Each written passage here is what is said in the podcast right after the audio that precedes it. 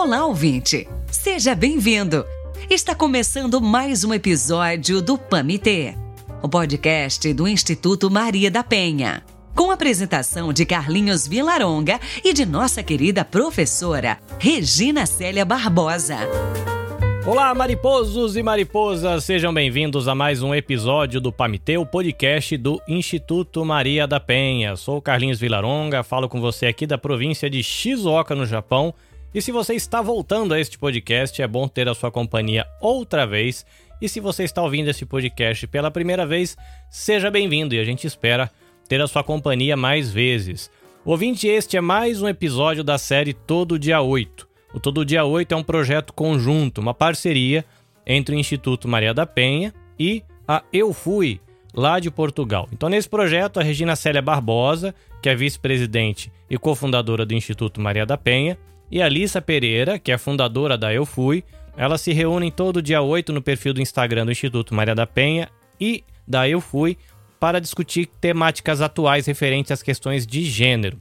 Nesse episódio que você vai ouvir hoje, elas receberam a assistente social Marcela Maris. Ela é mestre em Direitos Humanos, é coordenadora do Núcleo de Justiça Restaurativa da FUNASE e também é membro do programa Virtus da UFPE, elas conversaram sobre violência na adolescência e justiça restaurativa. Então dá aquela reguladinha legal aí no seu volume e desfrute do episódio que lá no final eu volto para dar uns recadinhos.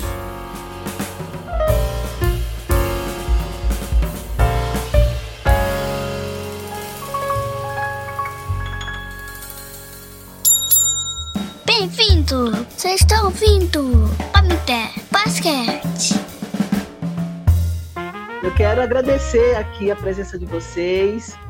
Eu estou aqui com a minha amiga angolana lusitana, angolana portuguesa, que é a Lisa, Lisa Pereira, que é, que é coordenadora, diretora, presidente do Eu Fui, né? E ela, a Lisa vai falar um pouquinho aqui, não é, para a gente sobre o Eu Fui. Estamos aqui, não é, do todo dia 8.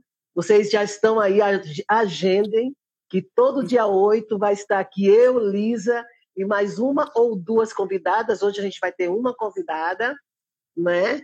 E conversando um pouco sobre mulher. A gente não vai falar só de violência, né? Hoje a gente vai falar sobre a questão da violência na adolescência, mas também nós vamos falar de política, nós vamos falar de educação, ciência, né? vamos falar de empreendedorismo, vamos falar de perspectivas globais né, para a mulher no século XXI.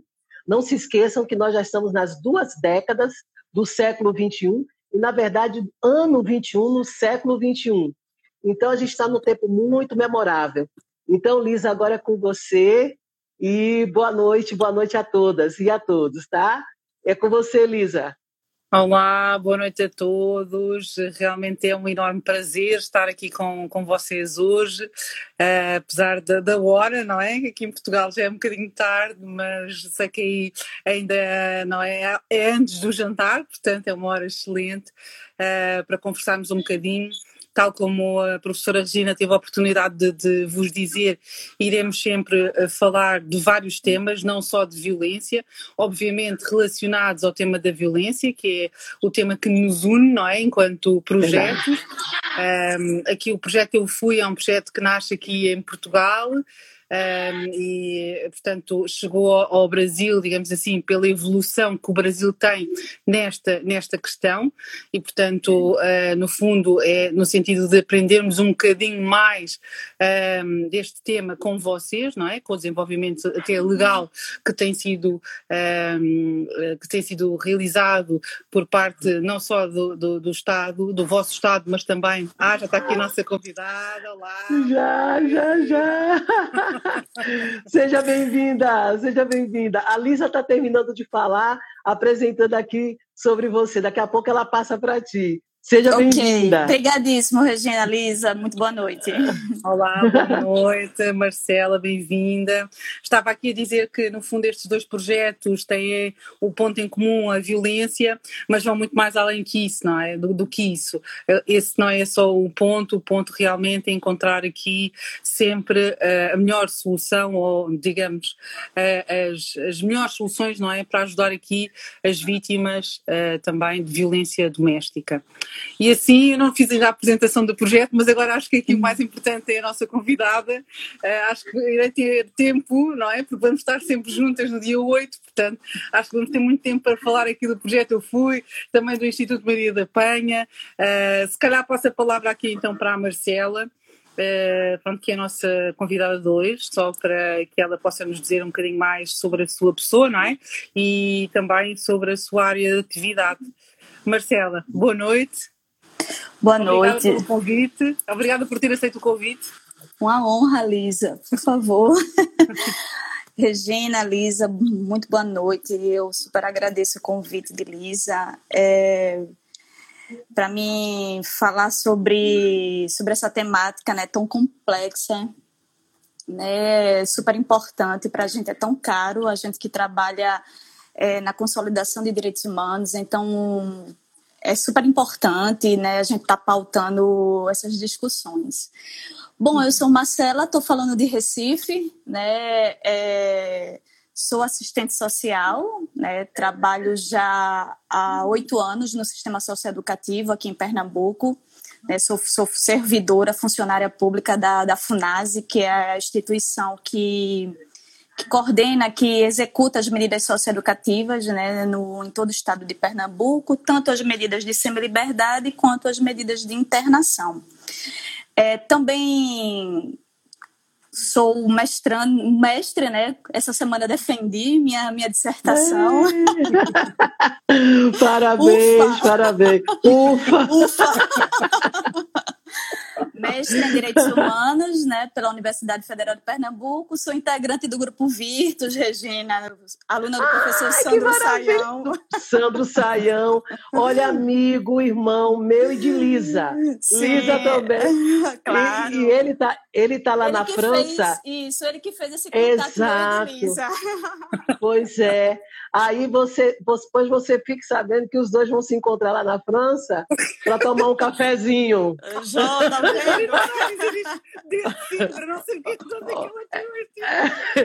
É, eu, eu, olha, sinceramente, sinceramente, mas tudo bem. A gente perdoa. Daqui a pouco vai chegar eu e a Marcela lá Isso. no cafezinho de vocês. E aí, Regina, inclusive, ele mandou um grande abraço para vocês, né? Ah, Falei para ele estaríamos aqui hoje. Então, é Sim. é isso, gente. É, e minha toda a minha pesquisa, toda a, tudo aquilo que eu, a qual eu tenho me debruçado é pensar, né, é, a justiça restaurativa como uhum. uma alternativa de, de a gente pensar essa violência, né, de a gente o, o, possibilidades, né, de, de como de como trabalhar questões tão complexas, né? A gente é, percebe que por dados, né, a gente vê o quanto não dá mais para continuar como está, né? A gente realmente precisa pensar alternativas, alternativas uhum. que empodere e legitime, em especial as mulheres, em especial a população negra periférica, né, desse país que é tão, uhum. é, enfim. E é, uhum. esse tem sido o tema, né? Esse tem sido o meu, meu campo de atuação, né? Também uhum. coordeno atualmente o Núcleo de Justiça Restaurativa da FUNASE, que uhum. tem sido um, um ponto importantíssimo de pensar né, alternativas e soluções né, para as questões do conflito, da violência e da, e dos atos infracionais, né? Mas uhum. e agradeço a oportunidade de estar aqui, gente. Esse bate-papo para mim é um ambiente super rico, né? Então é isso. Uhum. Pois é, minha gente, vocês que estão aí, já 25 pessoas aí, né? Eu estou vendo aqui um pouco Edmilson, a Rebeca, né? Temos aqui a Luana, temos a Andresa, uh, temos muita gente aqui, deixa eu ver quem mais, eu tenho que baixar aqui, viu, minha gente? É, Deixa eu ver a Tati. Temos também aqui a Keline, a Kátia Barbosa, a Susan, que vocês sejam bem-vindas e bem-vindos. Não é? Aqui é o Instituto, a, a, ao Living né? da, do Instituto Maria da Penha. Também, a gente está nas duas salas, no Instituto Maria da Penha e também no Eu Fui, né, em Portugal. E estamos também na sala aí, recebemos como visita né, a Marcela, que agora é a mestra, mestra na área de direitos humanos, né, pela Universidade Federal de Pernambuco. Tem um trabalho maravilhoso na área de, de justiça restaurativa. Ela vai falar um pouquinho para nós sobre como é essa questão. Então, na primeira parte, ela vai falar um pouco sobre o que foi esse objeto de pesquisa que ela, que ela trabalhou, né, nesse primeiro momento. Depois a gente vai verificar um pouquinho algumas nuances, né? A Lisa tem aí algumas notícias que a gente vai trazer, algumas matérias, desculpa, que a gente vai trazer e ver aí qual é a análise que a Marcela faz sobre a questão da violência na adolescência e contamos com a sua participação. Diz Lubânia, Bonino, tudo bem? Então, minha gente, vamos lá começar. É, Marcela, diz um pouco aí, né, uma coisa bem breve. Você acabou de, de, de defender, então você tem. Tá tudo fresquinho aí, você não está passando por uma segunda banca. Mas diz aí, minha amada, como é que foi essa, essa contribuição que você está trazendo para nós nessa, nessa área né, da adolescência é, e justiça restaurativa, é isso? Isso, justamente. Pronto. É a gente sabe que o processo, né, toda a formação político-social, toda, toda a formação política, todas as políticas públicas que, que envolveram, que envolve a criança e o adolescente, né, no contexto brasileiro, eles sempre foram marcados de forma, quando a gente vai fazer, trazer, fazer um contexto, trazer lá desde o Brasil colônia até os dias atuais, a gente sabe que foi um, um, um foram políticas marcadas é, por, por fortes recortes né, de, de, de, de uhum. classe, de raça, de gênero, e é, pensar, é, em especial, a adolescência no Brasil é pensar é, políticas sociais de legitimação, políticas sociais de, de, de protagonismo. E meu objeto de trabalho, gente, é justamente a gente pensar dentro desse quadro, dentro dessa conjuntura que, que a gente vive hoje, né, pensar como solucionar de forma é, que protagonize, de forma que dê vez e voz ao adolescente as questões do ato infracional, né? Tanto os adolescentes, meninos, quanto os adolescentes, as nossas meninas, a qual a gente é, trabalha em nossa instituição. E aí a justiça restaurativa, ela justamente ela vem para dialogar, né? Ela vem para dizer, olha, a forma como se colocou, a forma como se pensa, a forma como está sendo é, posta posta para solucionar muitas vezes os conflitos não tem dado certo, né? Porque tem provocado silenciamento, tem provocado violências, né? E a JR ela vem pensar a partir de uma outra ótica, ela vem pensar uma perspectiva de, de diálogo, uma perspectiva de inclusão, de empoderamento, é, através das suas práticas, né? E aí a nossa instituição, ela desde o ano de 2017, ela vem pensando na justiça restaurativa como um, do, um dos seus pilares, né? De olha, é, a gente não dá mais, né? A gente precisa trazer é, empoderamento para esses adolescentes. E aí, desde, desde 2017, se vem pensando é, alternativas, práticas restaurativas no cotidiano das instituições, não só para os adolescentes, mas também para os funcionários, né? E aí, em 2019, foi instituído um núcleo, né, que é um núcleo de justiça restaurativa, justamente para que essas práticas elas fossem disseminadas em todas as unidades né, que compõem o sistema socioeducativo do estado de Pernambuco, de Petrolina, uhum. do Agreste, do, até a, a, região metropolitana. Eu não sei se vocês, se Regina Célia conhece Recife, né, mas to, to, todo, to, todas as cidades né, que, que, que têm é, unidades socioeducativas Uhum. O, objetivo, o objetivo do núcleo é justamente era a disseminação, é a disseminação dessas práticas restaurativas. No uhum. entanto, é importante que a gente pense, aí eu estava conversando uma vez com Lisa sobre isso, é importante que a gente pense que essas práticas, né, elas não estão desassociadas do contexto real, do contexto do cotidiano dos nossos adolescentes, dos enfrentamentos que se dão no dia a dia da nossa sociedade. Então, assim, é interessante, é importante que a gente pense uma justiça restaurativa muito conectada, né, com as questões do cotidiano, com as questões da, da violência estrutural. A gente precisa, ao falar de justiça restaurativa, a gente precisa falar de violência estrutural. Ao falar de justiça restaurativa, a gente precisa falar de racismo, que é estrutural. Ao falar de JR, a gente precisa falar do patriarcado, né, que é estrutural e que, e que mata. Né? Então, assim, é trazer uma justiça restaurativa crítica né, que dialogue com esse adolescente e, para além de dialogar com ele, é coloque ele no centro, da, no, na cena, o centro. Ele passa a ser o protagonista da sua própria medida socioeducativa. É interessante que tem um, tem um eu gosto muito de um autor, Neil Christie, que ele vai falar sobre. É, ele vai dizer: olha, confiscar os nossos conflitos disseram que a gente não podia mais resolver os nossos conflitos. Ora, eu sou protagonista do conflito, por que eu não vou poder resolver os meus conflitos?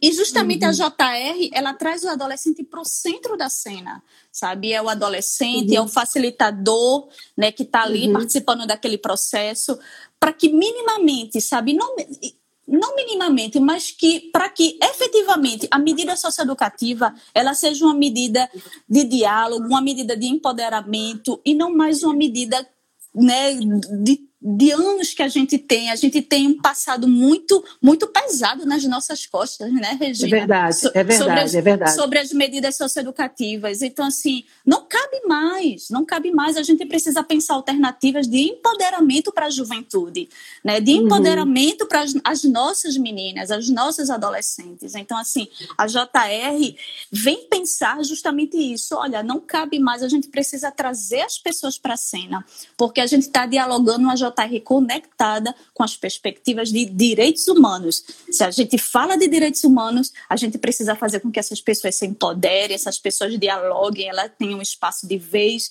e de voz. E hum. esse tem sido o trabalho que a gente tem desenvolvido na nossa instituição, que a gente tem desenvolvido Legal. na FUNASSE. É, não é fácil, é um, não é fácil claro. porque, porque é uma contracultura, né? Não é fácil é verdade, é verdade. a gente está caminhando de encontro a um modelo hegemônico que está aí posto, né? E eu uhum. gosto de dizer que a JR, ela justamente ela é essa alternativa as perspectivas punitivistas, sabe? As perspectivas uhum. retributivas. É, então, é importante justamente quando a gente está dialogando justiça restaurativa no ambiente da socioeducação. Eu penso isso, sabe, Regina? De, como, uhum. sabe, Lisa? Quando a gente traz JR dialogando dentro de, uma estrutura de socioeducação, isso é paradigmático. A gente precisa pensar é como um avanço, sabe? Como um avanço, como um. É, como perspectivas de, de, de, de, empoderamento das pessoas, né? E não mais de silenciamento, né? De adolescentes uhum. que eram silenciados e que as pessoas decidiam por ele, né? Não mais uhum. isso. O, o SINASE, que é a lei que, re, que, que, regulamenta a execução das medidas socioeducativas, ela diz, olha, a partir de então o adolescente ele precisa ter vez e voz nesse processo. Afinal de contas, uhum. ele é o protagonista da sua própria medida socioeducativa. Então é isso que a gente vem uhum. desenvolvendo na, na, na nossa instituição. É isso que eu vim é isso que eu trabalhei na minha, na minha dissertação de mestrado, né? Minha dissertação, uhum. ela propõe a gente pensar a justiça restaurativa a partir das construções do plano individual de atendimento do PIA, que é um, um documento super importante para o sistema socioeducativo em todo o Brasil. E aí, assim, uhum. é... eu acredito muito que as transformações, Regina, elas se dão no nosso cotidiano. Com as certeza as dificuldades elas estão postas, né? Mas a gente é o cotidiano que ele vai dar as respostas, é o cotidiano que vai te dizer, olha, é, é aqui que se dá as transformações, é no dia a dia, é no, é no nosso fazer profissional, e é isso que a gente uhum. vem desenvolvendo aqui em Recife. Uhum. Maravilha. Lisa, com você. Ah, Eu tenho aqui já uma pergunta, mas antes de, daqui da Marta, a Marta está a perguntar se há alguma política pública voltada para a gravidez na adolescência. Mas antes de, deste, de vocês responderem a esta é. pergunta, gostava aqui uh, também, Marcela, de, de, de, de, perguntar a nível, por exemplo, de taxas de reincidência, não é? Se vocês têm feito esta observação, se têm conseguido uh, digamos, têm números, não é, para estes adolescentes, como é que tem corrido, uh, digamos, este processo? Olha, Lisa, é... eu não tenho esse dado científico para te dizer, tá? Uhum. Eu posso te falar de forma empírica daquilo que eu vejo no cotidiano do, do trabalho. Isso daí no, eu não, não cataloguei, eu não transformei isso em dados. Uhum. Né? No entanto, é é importante a gente pensar que a JR, ela não, é, é, um dos seus objetivos não é a diminuição da reincidência, sabe? Uhum. No entanto, a, a, diminuição da reincidência é uma consequência. É uma consequência, não é? É uma consequência. Eu sei que eu estava a perguntar, exato. É uma consequência, e a gente percebe isso. Os, os, nossos adolescentes que participaram do processo, sabe, restaurativo, que participaram das práticas restaurativas, a gente consegue perceber que ele não, não reincide ele não volta para o sistema socioeducativo. Além disso, sabe que é uma coisa bem bacana é, é o fortalecimento que, que isso é gerado dentro do seu próprio núcleo familiar. A gente, quando a gente no processo é, das práticas restaurativas, comumente é importante que a gente traga a família para participar desse processo. Quando a família participa, quando o adolescente participa, o sistema de garantia de direitos participa, a gente está trazendo o sistema de garantia de direitos para participar desse processo é super importante porque a, a, a, gente consegue ver que esse adolescente ele dá um, um salto qualitativo no cumprimento da medida socioeducativa. Além disso, né, a gente percebe é, que ele não reincide, ele não volta ao sistema socioeducativo. Eu não tenho esse dado né, para te falar, porque a gente, o, o, núcleo ele foi instituído em 2019, Deve aí 2020, é? 2020 pandemia, né, a gente teve esse processo de pandemia. Então, assim, a gente dá, a gente tem, a gente está se estruturando dentro dessa, dessa conjuntura pandêmica que a gente vive. No entanto, a gente percebe que o cumprimento do adolescente que participou do processo, ele tem um salto qualitativo. É perceptível isso. E eu trago, e disso daí eu trago isso até para minha pesquisa, sabe? Que a gente consegue perceber isso é, de, forma, de forma muito contundente. É, é, importante também que se diga que é, o fortalecimento dos vínculos. Né? Quando a gente fortalece os vínculos familiares, quando a gente fortalece os vínculos comunitários, pouco se fala de comunidade, que o adolescente ele tem direito né, à vida comunitária, né, trazer representantes da comunidade para participar desse processo, né, porque veja, o adolescente ele não é nosso, o adolescente ele, é, ele é da comunidade, não é, quando eu digo nosso, ele não é da instituição, né? Ele é da comunidade, ele é da família, ele tem amigos, ele tem sonhos, ele tem amores, né? Ele tem seus projetos de vida. A vida dele não se encerra na instituição, né? A vida dele, ele cometeu um ato infracional, mas aquilo dali vai passar e ele vai seguir a vida dele. E aí a gente re reconectar trazer essas pessoas para participarem desses processos e reconectar esse adolescente à vida social é incrível, porque não é uma reconexão apenas é, voltou. É trazer uma preparação, né? Família, amigos, enfim, né? É, é super, é, é super interessante. Voltou restaurado, não é? Quase assim, não é? Voltou novo, novo, não é? Estava aqui é. uma pergunta da Marta em relação aqui à, à política pública, se, há, se existe alguma política pública voltada para a gravidez na adolescência na, na nossa de uma forma sim. geral? Sim, sim, sim, sim, sim, sim. Creio sim, que essa pergunta. Sim, existe política pública voltada para a gravidez na adolescência. E é, existe também uma ação muito, muito forte também dentro da instituição com as adolescentes que elas, que, que elas é, têm bebês, que estão grávidas. Existe todo um, um, um trabalho voltado para isso, sim. Até porque existe uma legislação que rege isso, né?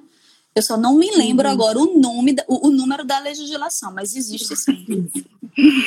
eu, eu, também não sei porque eu sou, eu sou aqui de Portugal, mas de qualquer maneira também depois uh, poderemos informar, podemos colocar aqui. Também estão aqui outras colegas, está, estou aqui a ver a Germana, uh, que também é minha colega, é advogada. Estou aqui a ver, portanto, alguns colegas.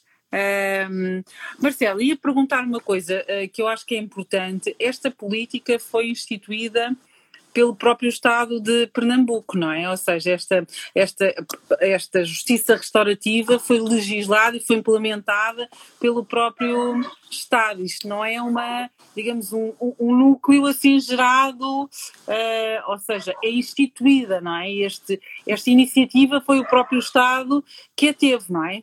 Isso, é, não é, não é isso, não é, ainda não, ainda, e aí Sim. a gente estamos tá, trabalhando para isso, ainda não é uma política pública, mas é o núcleo ele é instituído pelo Estado. A construção do núcleo, né, ele foi instituído, né, isso, isso foi é, a, a, partir de portaria, né, a partir de diário, né? a, isso, a partir de diário oficial do Estado de uhum. Pernambuco. E aí é, a instituição ela tem um núcleo instituído, ou seja, amanhã se Marcela não estiver o núcleo ele está lá, ele permanece, né? Porque é independente, independente das pessoas, o núcleo ele está lá, ele faz parte do arcabouço da instituição, entende? Então não é mais um grupo de pessoas que querem fazer, e às vezes a gente, a gente ocorre muito isso, né? Aí sai um, sai outro, aí daqui a pouco, de repente, aquilo dali ele vai meio que se dissipando. Não, hoje a gente tem um, um, um núcleo, ele é sólido,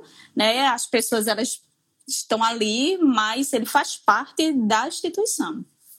Okay. Agora, Marcela, nesse, nessa, nesse trabalho, nessa dinâmica, como são as questões de gênero ali na, na, na relação não é? entre, entre os meninos, é, a questão com vocês, com os profissionais, os profissionais? Ah, qual, qual é o tipo de, de discussão, de diálogo que se pode que se pode manter, que se pode garantir, não é, com esses adolescentes?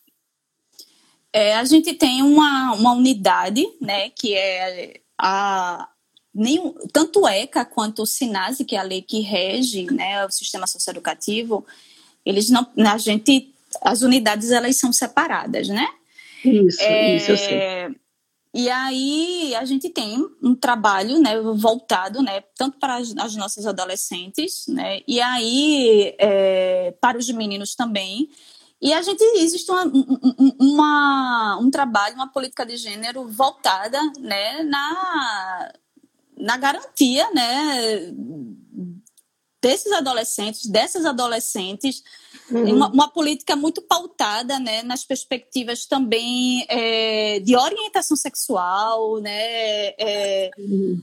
Políticas voltadas, né, e aí a gente tem um diálogo muito forte com, com, com a Secretaria é, Executiva né, que garante as, as políticas voltadas ao público LGBTQIA+.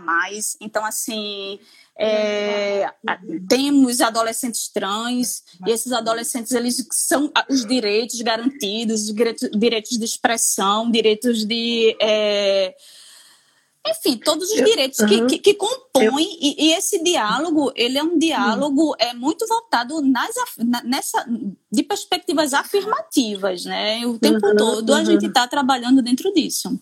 Eu pergunto, é, Marcela, porque quando a gente fala, né, assim, ah, sobre questões de gênero, geralmente as pessoas pensam que a gente está falando apenas de violência contra a mulher e das relações héteros, né? Uhum. Só que a uhum. gente sabe que gênero, sabe, só que a gente sabe que gênero a gente pode falar só de homens, uhum. só de homens, né? E nós também podemos falar só de mulheres. Quando a gente estabelece relações de gênero, a gente pode ter as, as relações unívocas, né? Que é mulher a mulher, homem a homem, não é? ou então as relações bionívocas, né, que é a relação entre um homem e uma mulher, sendo ele homoafetivo ou, ou não, ou ela sendo lésbica ou não, né? Ah, mas aí, quando, quando a gente fala dessas relações, é, que eu, eu pergunto a você das relações de gênero, então, quando você está só com os meninos, como é a, a percepção de masculinidade que eles têm? entende? E no caso das meninas, qual é a perspectiva, não é, de feminilidade que elas têm e se existe realmente alguma alguma discussão entre eles sobre o que esse outro representa, não é? Seja esse hétero, seja esse homo, como é, que, que, qual é a visão deles? Por que, por que, que eu estou te perguntando também? Porque a gente tem um índice bem alto né, de pessoas é, adultas, ah, por volta de, de 20, 21 anos, 22, tudo, com uma vida de violência muito ativa. Né? E muitas vezes a gente vai observar esses adolescentes que ainda não alcançaram, né, logicamente, a idade adulta, mas eles já têm, infelizmente, uma experiência não é? é, violenta sobre essas questões de gênero, o abuso sexual, né, a própria violência doméstica, né, que ocorre. E aí a gente tem a violência doméstica contra a mulher e tem a violência doméstica contra a mulher menina, adolescente, e temos a violência doméstica também do menino, né, adolescente, né? A gente a gente quase não fala dessas questões. E aí quando você fala de restauração, é, é, me bateu assim a curiosidade como é tratar de violência de, restaura, de justiça restaurativa num lar onde a raiz de desenvolvimento desse lar é uma raiz de violência doméstica né? então como é que você falou que ele a, a, a questão da aproximação dele da comunidade a, a, aproximação dele da família mas como é que é isso né como é que a, justiça restaurativa ela pode atuar nessa questão Sim. A gente é, é perceptível no nosso cotidiano, né, que os meninos, nós, né, o Brasil, de uma forma geral, fomos marcados por uma cultura muito patriarcal, né, uhum. da violência né, de gênero e que eles vivenciam, né, a gente percebe, a gente sabe, a gente escuta isso, eles vivenciam, né, no seu cotidiano, nos seus lares. É, e dialogar com essas questões não são questões fáceis, né? É um desafio extremo, porque a gente precisa, e aí a gente trabalha com, com toda uma gama de uma equipe profissional, né, que, que, que vai trabalhar essas perspectivas e vai dialogar com esses adolescentes, né, com essas adolescentes, né, vivências que foram muito violentas, né, é, e aí, trabalhar isso não é fácil, né? Porque a gente fala de um local de que, que a gente de, de, muitas dores, né? E que a gente precisa é, vivenciar, não dialogar e trazer isso de forma muito muito clara com os nossos adolescentes. É, no entanto, a gente tem a gente tem pensado, tem refletido e aí é importante que se diga é, a importância de, de outras instituições né, participarem desse processo. Então, instituições como o Instituto Papai, né, fazendo visitas com os nossos adolescentes, trazendo esse diálogo com os nossos adolescentes. O próprio Instituto Maria da Penha. O é? próprio Instituto Maria da Penha.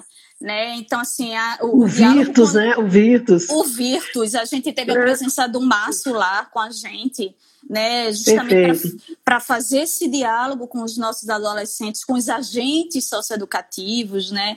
Então, assim, é, trazer quando a gente fala de comunidade, a comunidade também pode ser algo mais amplo, né, Regina? São, são, as, institui são as instituições, né? São as, as, instituições que trabalham em especial eh, na garantia de direitos às vítimas. Né? Então, por exemplo, uma vítima de violência, um adolescente que praticou um ato infracional é, em relação, é, um ato infracional com um adolescente, uma violência, né, com uma mulher. Uhum. Então, a gente trazer para o diálogo, para o dia a dia, para o processo da medida socioeducativa, instituições que trabalham com isso, que trabalham com, com, com a garantia, né, dessas vítimas, com a garantia de de, de, vítimas que sofreram, em especial as vítimas de violência, né? É, uhum. A gente trazer essas pessoas bate no adolescente a sensibilização a respeito da vítima. Pensar okay. em justiça restaurativa é pensar também na vítima. Né? A gente uhum, não pode, a vítima ela não pode estar o tempo todo alijada do processo, né? Pensar em, justiça, pensar em justiça restaurativa é pensar na vítima, é trazer, é, se essa vítima, a gente não, não tem como trazer essa vítima, porque o adolescente ele está na execução já está no processo, né? Então, assim, o processo ficou lá atrás, ele já está na execução da medida socioeducativa, mas pensar em ações para sensibilizações a respeito da vítima, em especial essas questões de gênero, né, é fundamental.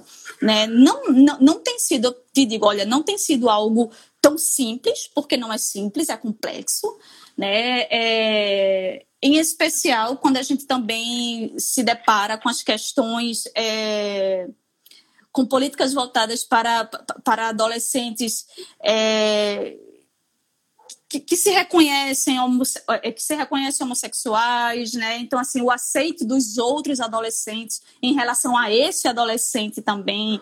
Então assim, enfim, é algo que a gente no dia a dia precisa contar também com o apoio de instituições que vêm para a nossa, para a nossa instituição para dialogar e construir, para que a gente consiga implantar, né? desenvolver uhum. melhor esse trabalho. Uhum. Mas não, não, é fácil, não é algo fácil, sabe? É super complexo. Com certeza. Aqui.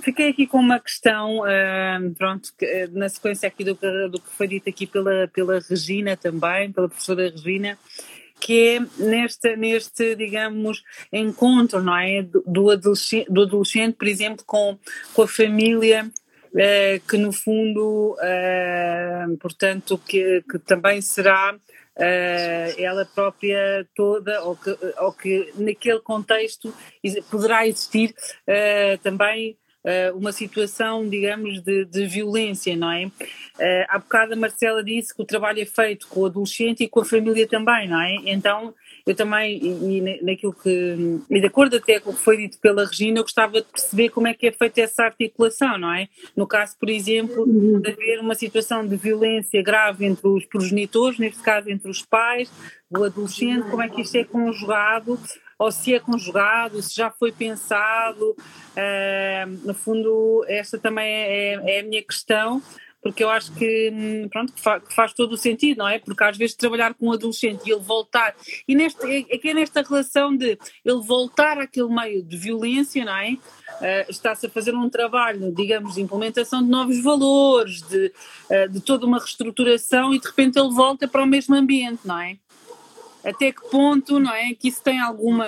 Claro que terá sempre utilidade, não é? Mas como é que no fundo, ou como é que a Marcela vê isto, como é que poderíamos, ou como é que, como é que a Marcela vê a possibilidade, digamos assim, de, de, de, de reintegração, de restauração da própria família, não é? Quando muitas vezes isso, se houver uma situação de violência grave, não é possível, não é? Assim, por isso é que eu gostava, gostava que, que tocasse é, nesta, nesta questão. É, tem, tem situações que é, que aí realmente a gente precisa precisa contar com, apo com mais apoios, né? Com mais apoios. É, a gente tem, tem situações que é, instituições precisam também dar esse suporte, mas é, trazer a família para esse processo tem sido é super importante e tem sido super importante. Né? Como é que se dá isso na prática? A, a, em 2017, 2018, a, a FUNASI ela fez uma capacitação, né, onde ela capacitou servidores é, da instituição para serem formadores em práticas restaurativas. Então, hoje a gente tem um em torno de de 30, 35 pessoas que são formadas em, como facilitadores em práticas restaurativas. Uhum. É importante que se diga, por mais que, que, que no Brasil a prática restaurativa mais, mais praticada é o círculo restaurativo, mas há outras práticas, né, como o encontro da vítima, do ofensor, o encontro de família, as conferências né, de família. Tem a constelação familiar também, não é? Está é, inserida a constelação não, familiar? Não, não. Não. não. E uhum. aí, e aí é, a gente, mas aqui em, é, em Recife, a gente trabalha os círculos restaurativos. Como funcionam esses círculos restaurativos com as famílias? É, o, o adolescente, ao, assim que ele entra no sistema socioeducativo, a família ela também faz parte desse processo. O adolescente ele não entrou sozinho. A família uhum. também ela vai participar desse processo. A família, se ela não tiver inserida em benefícios, como benefícios é, socioassistenciais, Bolsa Família, cabe à equipe técnica que acompanha esse adolescente inserir também essa família em algum benefício. Ou seja, a família ela também vai participar de todo esse processo. E aí, se entra em contato com a família, faz um primeiro contato, é o que a gente chama de pré-círculo, né? A gente conversa dependendo da situação, dependendo de como foi o ato infracional, se foi um ato infracional que envolveu também a família. Então a gente faz um pré-círculo, a gente entra em contato com essa família, essa família ela vem para a nossa unidade, participa do processo, né? E aí esse processo ele é dividido em três momentos, que é o pré-círculo, o círculo propriamente dito e o pós-círculo, né? Que são que é onde a gente vai verificar como é que se as demandas que foram é, definidas né, no círculo, se elas de fato aconteceram, se não aconteceram, por que não aconteceram. Então, assim, a gente trazer a família para participar desse processo é, é super importante, porque assim. Mas, mas, eu pergunto assim, Marcela, para já, pronto, agradeço aqui também o facto de, de, de, ter, de ter explicado esta questão da justiça restaurativa, não é? Porque eu acho que há muitas dúvidas ainda do que é a justiça restaurativa, e se constelações faz parte da justiça restaurativa, enfim. E portanto, no fundo, este, pronto, o facto de teres trazido aqui os círculos, não é? Uh, se calhar podes, podes eu, eu chamo-lhe grupos de reflexão, não é? Em círculo, mas acho que, que, é, que é bom bom explicar estas coisas porque às vezes as pessoas, nem todas as pessoas sabem do, do que é exatamente a justiça restaurativa, não é? Mas aqui o que eu pergunto, uhum. só para te direcionar um bocadinho, é, por exemplo, neste círculo vocês conseguem perceber que para além daquela infração, esta família tem ali uma grave situação de violência. Sim, grave. sim. Vocês comunicam, digamos, com alguma associação? Como é, sim. Como é, como é que sim. funciona e aí, processo, isso, é? sim, sim. E aí a gente percebe que é isso e aí, essa família, no círculo, essas demandas são colocadas. Né? Então, inserir uhum. a família em algum, em algum acompanhamento, inserir a, inserir a mãe em algum atendimento psicoterapêutico. É, a, existem questões aí que são questões é, socioeconômicas. Então, entrar em contato com o CRAS, com o CREAS, inserir essa família em, em em benefícios socioassistenciais. Isso daí, essas demandas vão ser percebidas dentro do processo circular, dentro do círculo, né? E uhum. isso daí a gente, o, cabe o facilitador que está acompanhando esse processo perceber essas demandas e essas demandas elas vão ser direcionadas no pós-círculo, né? Que é o terceiro, que é a terceira etapa. A gente vai perceber em que pé isso anda, como é que isso está, né? É enfim, para seguir ou não com o acompanhamento dessa família. Entende? Agora, sim, pode falar, Marcela, pode terminar.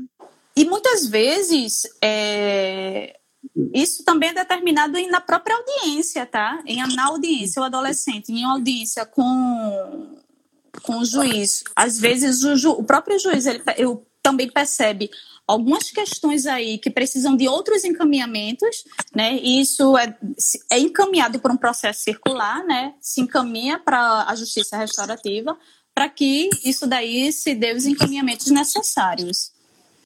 Não, é que eu ia perguntar, eu, ia fazer uma provocação, mas é, porque é o seguinte, a gente trabalha nessa, nessa perspectiva, depois eu vou querer que vocês fa falem aí, porque quando eu falei em constelação familiar, eu, eu falei meio que, que de propósito mesmo, por conta da questão de que as pessoas acham que a constelação familiar é uma das ou uma das etapas ou uma das metodologias da que se usa, né, que a, a, a JR usa.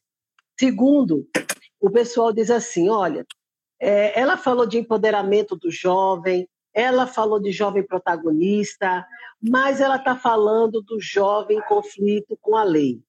E tem gente que tem pessoas, eu vou dizer assim, pra, até para provocar, porque tem pessoas que realmente não acreditam na ressocialização, né?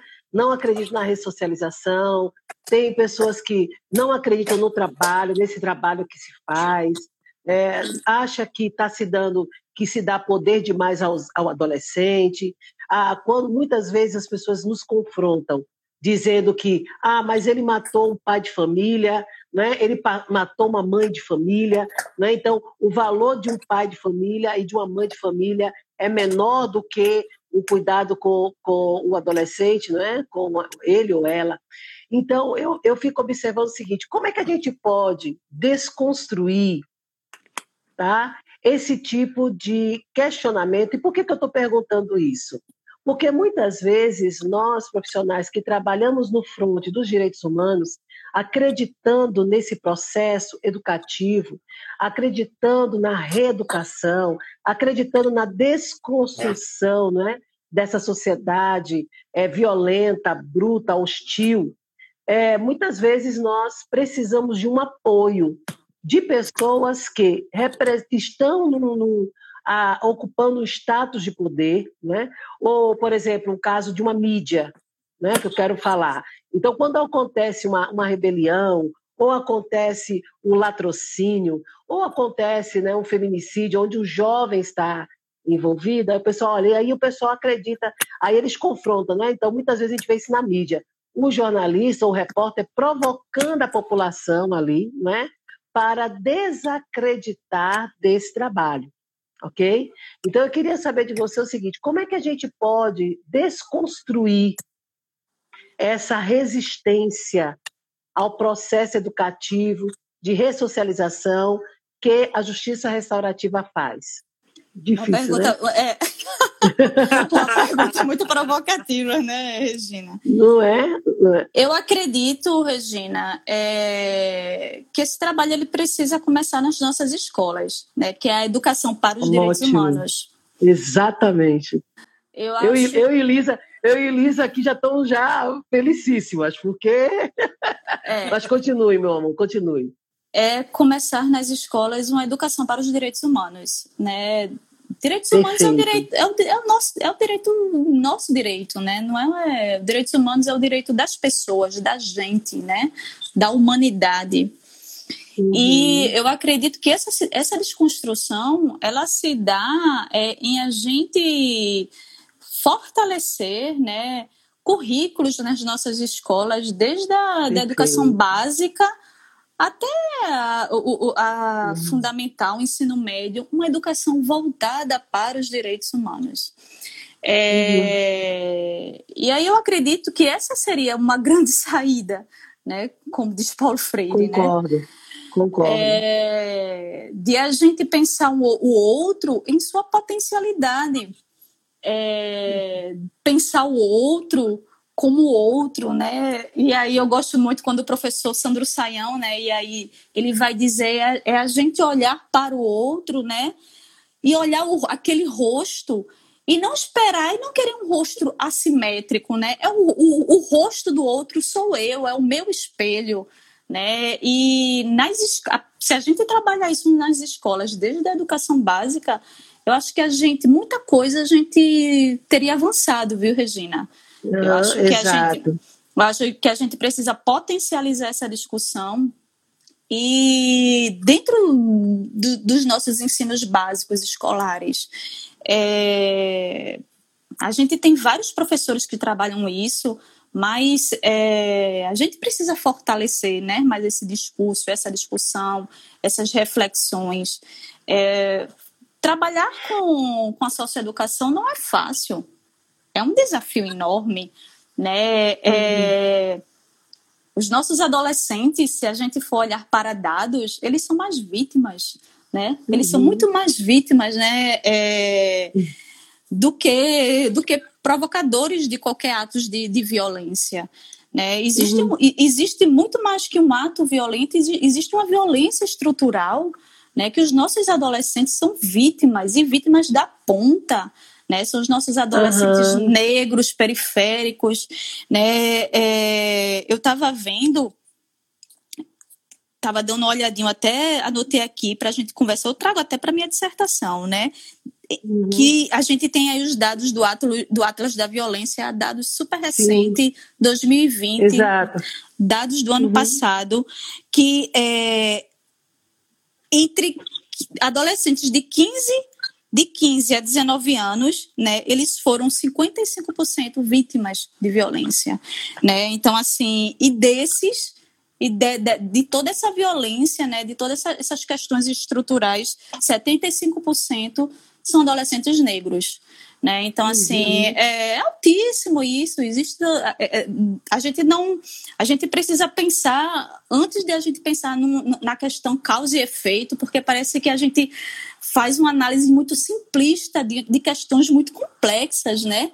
Falar de ressociali uhum. fa falar de, do sistema socioeducativo, eu não gosto nem de trazer essas, essa, a, a ressocialização, uhum. mas falar da socioeducação não é algo simplista, não é uma questão de causa e efeito. A gente está falando de, de estruturas, né? estruturas que foram marcadas, né? marcadas por recortes de classe, né? por recortes de gênero, por recortes, fortes recortes de raça. Então, assim, a, a, é disso que a gente precisa pensar. A gente precisa pensar numa questão muito maior, que são as questões estruturais. Né? Uhum. É, enfim, eu acredito que, eu penso que todo o debate, toda onde a gente poderia iniciar, né, essas questões seriam realmente uma educação para os direitos humanos, né, uma educação uhum. nas, nos nossos ensinos básicos. Então, eu penso dessa uhum. forma. Ok, Lisa. E, e, e, quando você. Obrigada. Não, nada. Pode falar, pode falar, pode falar. Você falou da, da questão da, da, da, da, constelação, né? É, Isso. Existe, então, só voltando, existe uma confusão aí né? E essas confusões conceituais que, que é super que, que eu não gostaria de dizer super normal, tá? Eu vou até tirar essa palavra, mas assim concordo, concordo. É, é, a gente percebe que existe uma, uma confusão, existe é, de entender que tudo é justiça restaurativa você fez um círculo, abriu um círculo, as pessoas dialogaram. Não significa que dizer que isso é justiça restaurativa. A justiça restaurativa uhum. ela, ela tem métodos, né? Ela tem valores, ela tem princípios. Né? Então, Perfeito. existe, existe, um, um, uma, existe toda uma questão de se fazer, né, de se pensar JR. E constelação familiar, ela não é justiça restaurativa. Né? Apesar uhum. de algumas pessoas entenderem que, que sim, eu não entendo dessa forma, né? Eu entendo que a JR ela perpassa por outras práticas, né? Uhum. Enfim. Isso é uma questão muito, muito complexa, viu, Regina? Isso daí é outra live. Fala. É, é. Com certeza. Ainda, ainda dá um tema bom para o doutorado. Rapaz, isso daí é uma eu outra gostava, live. Eu, eu desafio-vos a isso, que eu gostava muito de ver essa, essa tese de doutoramento nessa matéria. É, Exato. e, a gente, e a gente vai lá a gente vai lá em Lisa para fazer esse, esse, doutoramento, viu, viu Marcela? Sim, sim. Lá em Lisboa, lá em Lisboa. Vai lá, Lisa. Convidadíssimas. Só, só, um ponto, só um ponto que é importante sobre a JR a gente entender é a JR e é importante a gente entender ela vem dos movimentos sociais, é, gente. É Exato. É importante a gente entender isso, sabe? A JR ela não vem, sabe, de perspectivas metafísicas, né? A JR ela se dá, ela se dá no enfrentamento dos movimentos sociais. É por isso que uhum. ela é tão uhum. potente, né? A, a, a, justiça restaurativa ela veio dos movimentos feministas. A justiça restaurativa ela, é, é, ela, ela, ela nasce das perspectivas do abolicionismo penal, né? A justiça restaurativa ela vai uhum. beber da fonte da criminologia crítica, né? Que vai pensar o uhum. crime de forma macro sociológica. Ele não, não pensa o uhum. crime como uma causa e um efeito. Então a justiça restaurativa ela, ela, ela nasce desses movimentos, né? Para que a gente não não não entre por veredas que nos tragam mais confusões conceituais, né? Então é importante a gente uhum. ter isso bem definido. Uhum. Deixa eu só registrar aqui a presença de Jorge e Sandra lá em São Lourenço assistindo a gente. Tem a Gerald também, Margarete, está aqui. Tem uma pergunta, eu acho, né, Lisa, da Maria do Carmo, Lisa, você consegue ver Sim, aí? Consigo, consigo. Ela que a Por Maria favor. do Carmo está a dizer-nos que vê muitos registros no, no, no, seu município com violência sexual com crianças e adolescentes na própria uh, família. E acho que era isto, pronto, que ela gostaria que Marcela comentasse, não é? Uhum, uhum. Sim, a gente também vê. A gente também vê e é muito complicado, muito difícil. É por isso que a gente precisa o tempo todo estar tá dialogando com o sistema de garantia de direitos. Ninguém faz nada, ninguém faz nada sozinho, né? Então, assim, a gente, precisa, a gente precisa diariamente estar conectado com o sistema de garantias né, de direitos. É um uhum. sistema que o sistema socioeducativo ele é regido pela incompletude institucional, ou seja, a gente precisa né, das outras instituições né, para que a gente possa é, justamente, sabe, estar tá, tá trabalhando perspectivas tão difíceis é, questões tão difíceis que são questões onde muitas vezes o ato infracional e as violências elas se dão dentro da própria família. E aí a gente não vai dar conta disso ninguém dá conta disso né? A gente precisa de uma de, de, de um conjunto de pessoas de um conjunto de instituições né? Que, que se apoiem. multidisciplinares não é? No fundo. justamente justamente. Exatamente okay. Elisa eu, okay, sinceramente, já passei aqui o nosso roteiro. Eu, a Marcela não precisa que lhe façam as perguntas, porque ela, ou seja, parece que adivinha, não é? Seja, o, que, o que realmente iríamos falar, não é? Esta importância uh, uh, deste olhar não é diferenciado e desta esta multidisciplinaridade no que respeita aqui às várias instituições, a necessidade de, de, de convergência. Uh, nós trazíamos aqui, eu trazia aqui algumas notícias, uma de fonte interna aí do Brasil, outra aqui também da, da, da Unicef, não é? Que trazem estes dados a nível da violência na adolescência, não é? Dados muito significativos, portanto, e que eh, necessitam eh, de, ou melhor, que geram uma necessidade de repensar, não é, todas estas políticas, eh, porque de acordo aqui com, com, com estes relatórios há, há, uma, há uma evidência no crescimento deste, deste índice, não é, a nível de suicídios, e, e, e, portanto esta, esta é a estatística uh, até 2021 uh, eh, e Marcela já estamos também aqui eh, quase no final não é? Uh, por isso devolvo-te a palavra e peço pronto que faças aqui uma reflexão designadamente quanto a estes números não é? E esta perspectiva até de caráter internacional. Enfim não há soluções não há uma única solução, não é? Até como eh, já estivemos a falar disto, não é? Há várias soluções, há soluções conjugadas, uh, mas devolvo-te a palavra a ti e depois para finalizar aqui à professora Regina, uh, que, que, é uma grande inspiração. Sim. Obrigada, Lisa. Vai lá, Marcela. Lisa, são dados é, são dados que, que, que, batem né, na gente, que pegam assim a gente que, que trabalha com adolescência, né, são dados é, muito, muito fortes, né? Então assim a gente precisa, por isso que eu, né, que eu, que eu insisto, são casos são casos complexos, né? E necessitam de demandas complexas. Então, assim, as demandas elas, elas perpassam por vários âmbitos, né? E aí pensar é, em política pública, política social voltada para adolescente, não é apenas política pública voltada para trabalho, né? Às vezes, para quando a gente fala de adolescente, a gente quer que o adolescente ele trabalhe, né? Vamos fazer uma política pública voltada para o trabalho. Não é só disso é política pública de saúde, política pública de educação, política pública de lazer. Nosso adolescente precisa de lazer, nosso, nossos adolescentes precisam de cultura, nossos adolescentes precisam é, criar, né, ter movimentos criativos. Né? Então, o adolescente ele não é só voltado né, apenas para um, o, o, o estudar, trabalhar, mas o adolescente voltado para criar, para projetar, para pensar, para fazer o que ele quiser, seus sonhos, suas realizações. Então, assim, consequente, consequentemente, né? Isso é fácil? É um desafio enorme. Né? Ao falar de política pública e social nesse país, é um desafio enorme, porque a gente vive numa conjuntura de um forte desmonte das políticas sociais. Né? Então, assim, a gente precisa. É um desafio enorme, no entanto, é, são caminhos né, de mais uma vez de empoderamento das pessoas.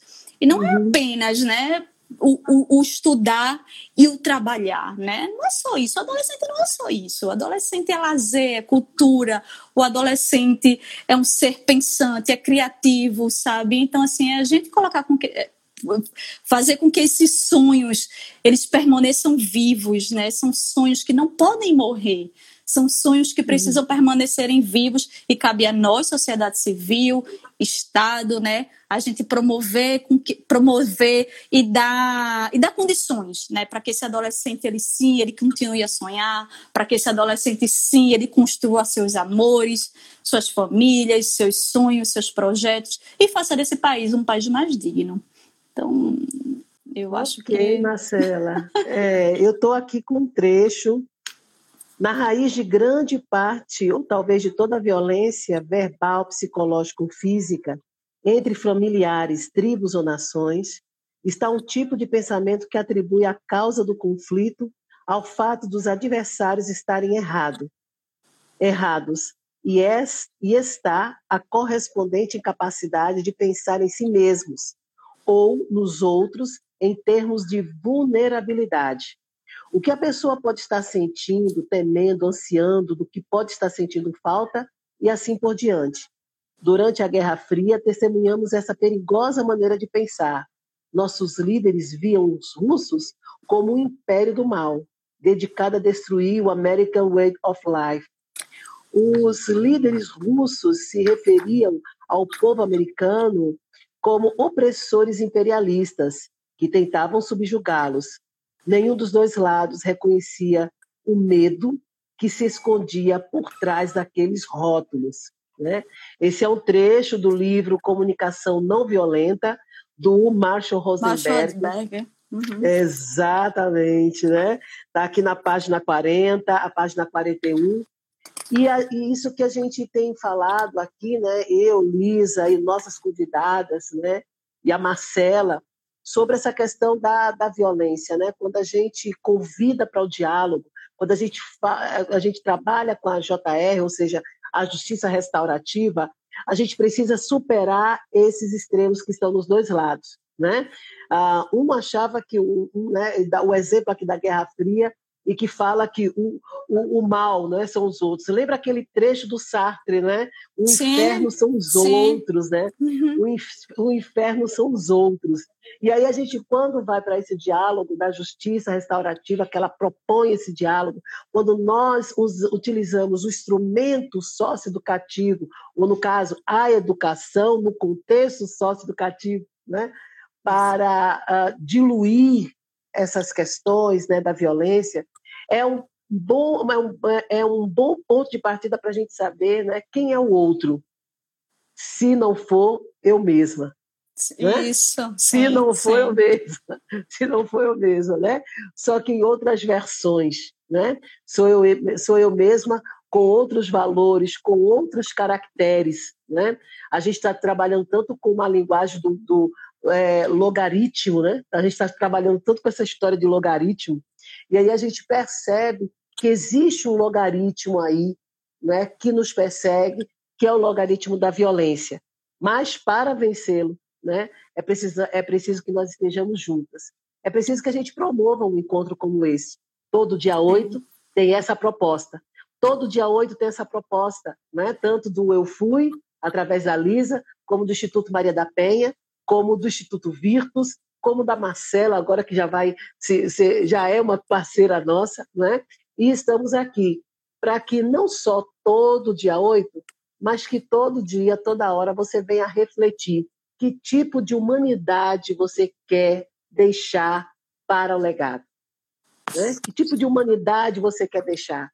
Ah, foi isso aqui que a Marcela falou, a Lisa falou da outra vez, nós tivemos aqui, sobre esse valor da humanidade que temos, né? Aqui, na verdade, que nós recebemos, que temos e aquela que queremos. Né?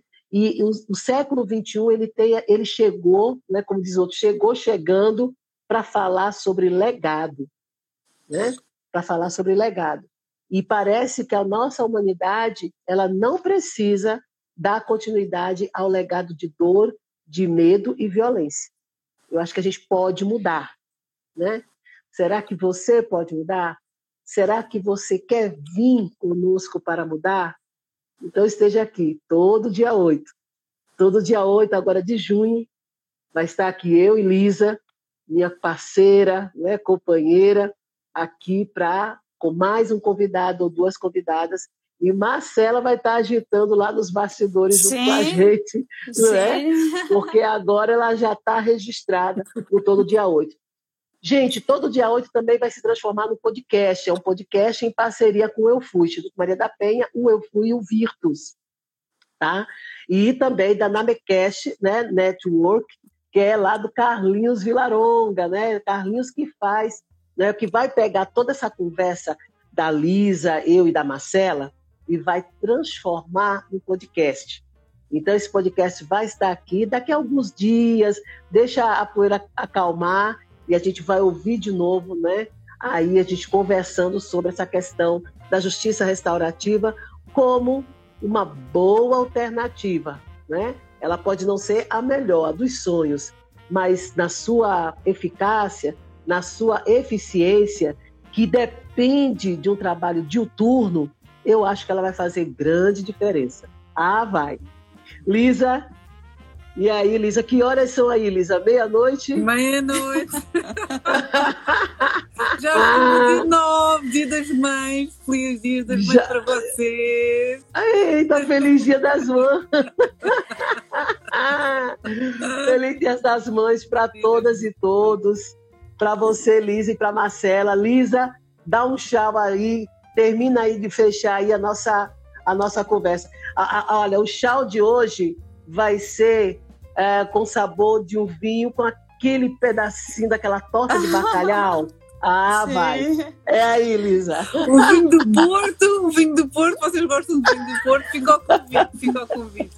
Não. Regina, Regina, só rapidinho, é, só para dizer que com o tá professor Sandro Saião também, né, o grupo Virtus, né, a gente já está pensando nisso, Lisa, como criar, como já pensar um núcleo de justiça restaurativa mais crítica, na, uma, uma JR que trabalhe as questões do nosso cotidiano. Então tem coisa, tem coisa boa saindo aí com Virtus também, viu, Regina? É, ah, sempre. Olha, o, o Sandro, o Sandro é o meu parceiro.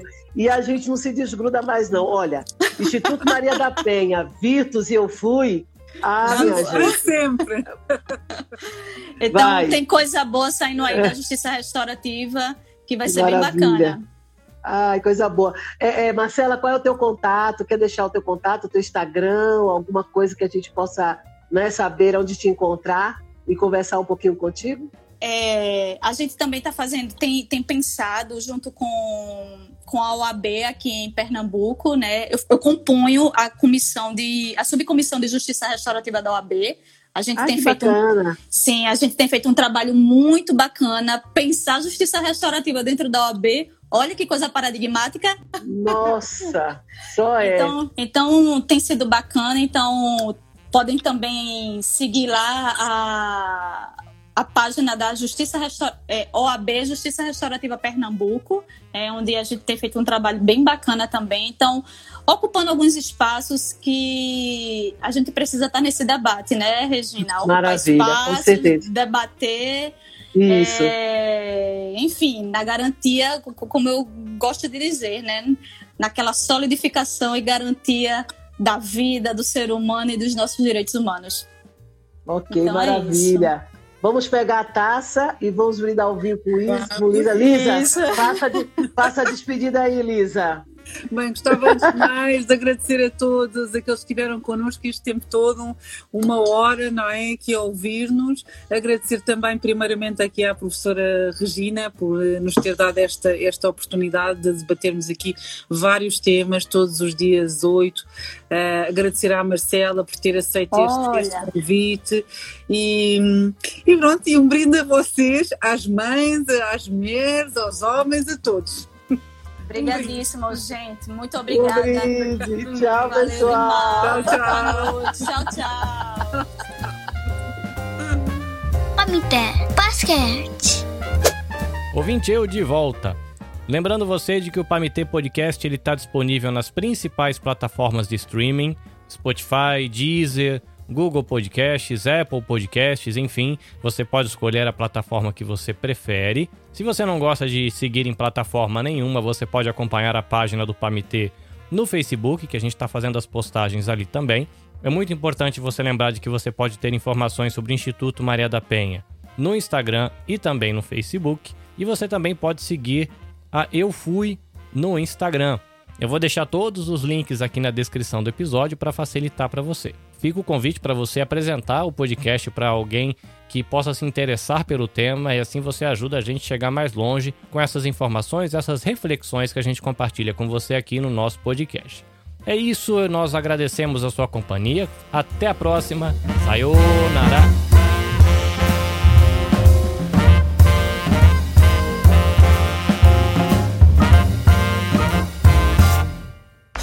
Este episódio foi editado pelo Nabecast. Saiba mais em www.nabecast.jp. Nabecast, conectando pessoas, desenvolvendo amizades, construindo parcerias e compartilhando vida através de podcasts.